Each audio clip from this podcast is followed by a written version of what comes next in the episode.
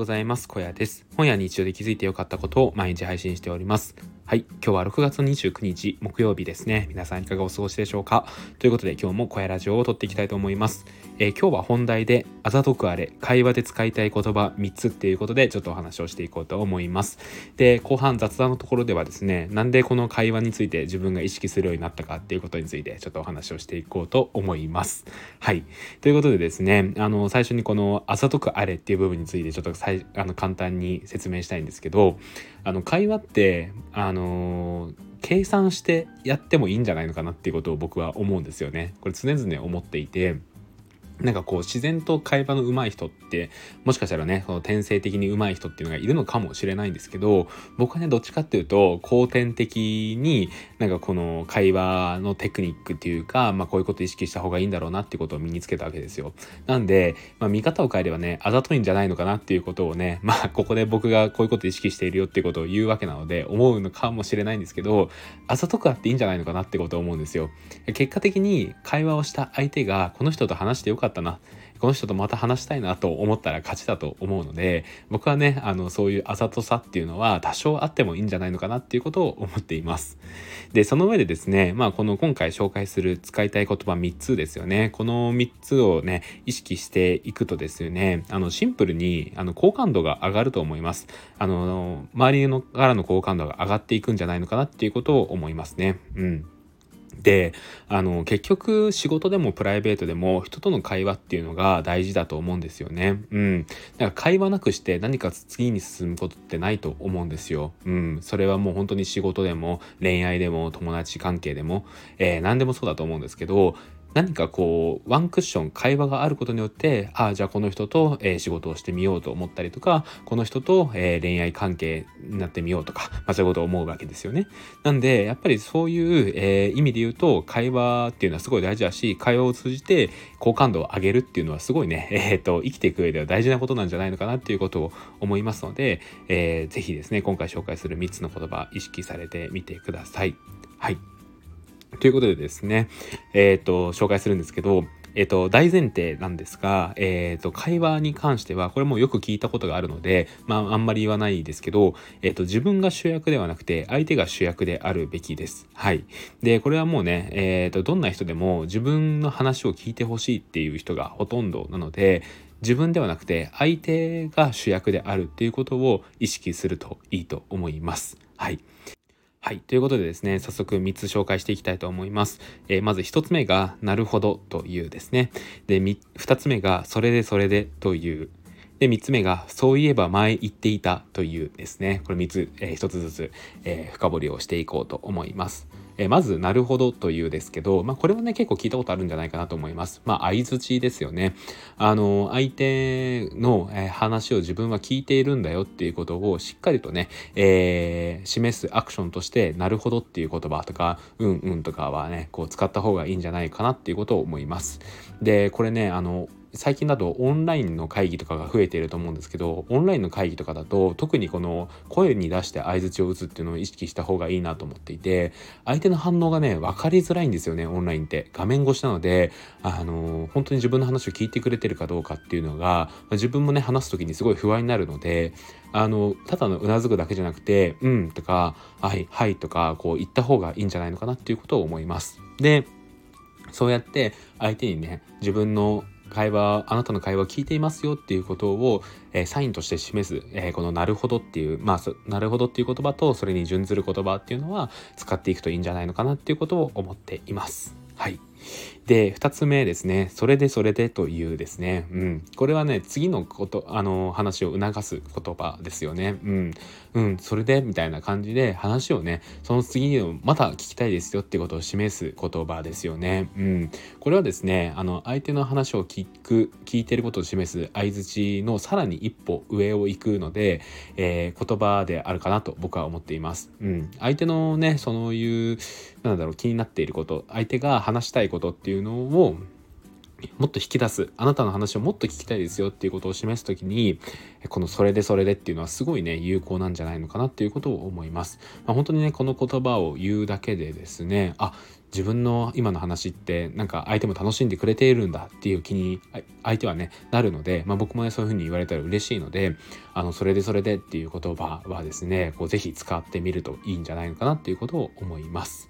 はい。で、3つ目ですね。そういえば前言っていたというですね。これはですね、あの前話したこととか、前そのネットとかで、あの SNS とかで言っていたことっていうのを、えー、掘り起こす、掘り起こすというか、うん、あの、それを、えー、話題に使うっていう感じですかね。うん。あのこれは自分に置き換えて考えてみてほしいんですけど自分がどこかで言っていたこととか自分が前その人が話した時に言っていたこととかを相手が覚えていてくれたらすごい嬉しくないですかね。うん。僕はねすごい嬉しいんですけどやっぱりねそれって何よりも自分のことに興味を持ってくれているサインなんですよね。うん。自分のその例えば SNS であれば自分の発信を追っていてくれていたとかですしあのまあ会話であれば自分の会話っていういうのを、まあ、すごい印象深く残してくれていた頭の中に残していてくれていたっていうサインだと思うんですよね。なんであのそういえば前言っていたってすごいいい言葉だと思うんですよ。うん。あの前ツイートしてたとかでもいいですし前話してたでもいいですし、うん、まあ何でもいいですけどそういうねえっ、ー、と前言っていたっていうのってすごいね大事な言葉だと思います。であのしっかりとねその前の会話まで覚えているっていうのはすごい大事なことなんじゃないのかなっていうことを思います。これ反対にですねやっちゃいけないのが前話していたことを初めて聞くような反応をするっていうことですね。まあつまり忘れているっていうのはあんまり良くないなっていうことを思います。うん。あのなんていうのかなこう会話をしていて前話していた話の続きみたいなことを相手がしてくれることってあると思うんですけどなんかその時に「あれ？前そんな話してたっけ?」とかねこううっかり言っちゃったりとかあの思うことってあると思うんですけどあのそれを相手に示すと結構ねがっかりされるし、まあ、自分もね自分側に立ったら結構がっかりすると思うのであんまりそういうことは言わない方がいいんじゃないのかなっていうことを思います。はい。あのやっぱりですねえー、っとなんだろうこう忘れられている自分の話を覚えていないっていうのはですね結構自分かあの話し手側からすればねショックなことなのでやっぱりねそういうのはなるべくないようにした方がいいんじゃないのかなっていうことを思いますね。うんなんで、えーと、本当にその人ともっと近づきたいとかあのその人、まあ、会社でもそうですし、えー、恋愛とか友人関係でも何でもいいんですけどその人ともっと近づきたいと思うんだったら前に話してた内容をちょっとでもいいのでメモしておくといいと思います。うん、でメモしておいて前こんな話をしていたなっていうところをしっかりとね思い出しておく会話の直前に思い出しておくっていうのは結構いいんじゃないのかなっていうことを思います。はい。ということで、えー、今回3つですね。えっ、ー、と、なるほど。えー、それでそれで、そういえば前言っていたの3つですね。これを紹介しました。どうですかねここまで結構、あの、おっぴらに言うと、だいぶあざといなっていうか、あの、計算、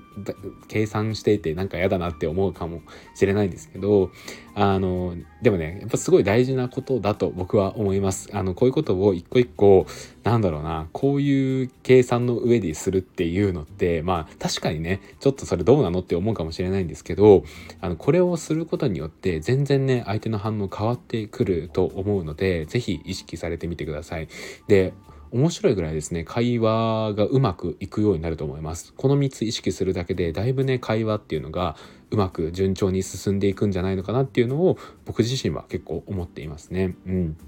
僕もなんかね全然会話うまくなかったんですけどあのこの3つっていうのを、まあ、本とか、えーと、あとは会話がうまい人とかをね結構見たりとかしてあの研究していった結果あの自分をね結構これを意識するようになって、まあ、結果的にですねあの話うまいよねとかあのコミュニケーションいいよねみたいなことを言ってくれることも増えたのであのぜひですねこの3つの言葉は意識されるといいんじゃないのかなっていうことを思います。はいで、なんですけど、あの、まあ、雑談としてですね、なんで僕がこんなに会話についていろいろ考えるようになったかっていうのがあって、あのこれはですね、大学生の頃なんですけど、あの、モテたかったんですよね。あの、モテたくて、あのね、大学生といえばやっぱり恋愛は、ね、絶対に、えー、外せないなって僕の中では思ってたので、そのモテるためにどういうことをしていけばいいかっていう、えー、考えた結果、たどり着いたのがこれでしたね。うん。あのいつだったかな？大学1年だったか2年だったかぐらいだと思うんですけどまあモテたいなってことを思ったんですよ。であの大学生モテる男みたいな感じでこう調べていった時に、えっ、ー、とまあ、イケメンはモテるとかさあのなんだえっ、ー、とおしゃれな人が可愛いうん？おしゃれな人はモテるとかそういうことが書いてあってあまあねそりゃそうだよなとかって思ってたんですよ。ただなんか自分的にはちょっとそれはなみたいなまあ服とか何とかなるけど顔は変わんないしとかそういうことを思ってたんですよ。で思った時にあの第1位女性がこういう人が好きになる。女性の好感度が上がる。第1位が会話が上手い人って書いてあったんですよ。でえっ？と思ってなんかその会話がうまいってなんか僕の中では話が面白いってことだと思ったのでちょっとこれも無理かなと思ってよく読んだらですねあの会話がうまいっていうのは話が面白いって意味ではありませんって書いてあって相手の会話をしっかりと聞くこと、えー、相づちを打つこととかそういうことを意味しますってことが書いてあってなるほどって思ったんですよね。うん。これは、あの、まあちょっと女性の方も聞いてるので、ちょっとこれは、あの、申し訳ないんですけど、あの、まあね、全体的にやっぱ女性の方が自分の話を聞いてもらいたいっていう、えー、思いが強いっていうことが書かれていたんですよ。でまあもちろん男としてもそういう気持ちはあるにはあるんですけどあの女性はですねそういうあの話を聞いてもらって共感してもらいたいっていう思いが強いって書いてあってでへえと思ってそっからあじゃあ俺もモテるためにちょっと会話勉強しようと思ってやったんですよね。うん、であのだいぶですね本を読んだりとかあのそれこそさっきも言った通り研究をしてですねあの会話を盛り上げるためにはこの3つの言葉すごいいいなってことに、まあ、たどり着きましてでそこから結構使っています。で、まあ、結果的にねモテるようになったかって言われると、まあ、そこはちょっとえーノーコメントっていうことにしておきたいんですけど、まあそのモテる云々っていうよりもですね、あの会話がシンプルに楽しくなったっていうのが僕的には大きかったです。うん、それはなんかこう自分が職業柄インタビューをすることもあるんでそういうインタビューの時にも感じますし日常会話ですよねそういう時にあこの人ってこういうこと思ってたんだとかこういうことに興味あるんだっていうことに前より気づけるようになったんですよね。でなんかそういうねあの人が持ってる考えてることとか思ってることから学ぶことっていうのが僕はねすごい多いなっていうことを思うのでなんか結果的にこういうまああざとい言葉にはなるんですけど知って使うだけでだいぶなんか自分の中で会話っていうのが楽しくなった。で人と話すのが好きになったっていうのがあるのでまあ結果的には良かったなっていうことを思います。はい。ということでですね、今日はあざとくあれ使いたい言葉、会話で使いたい言葉3つっていうことで紹介してみました。よろしければレター、コメントお待ちしております。ということで今日の声ラジオここで終わりたいと思います。最後まで聞いていただきありがとうございました。それではまた明日。バイバーイ。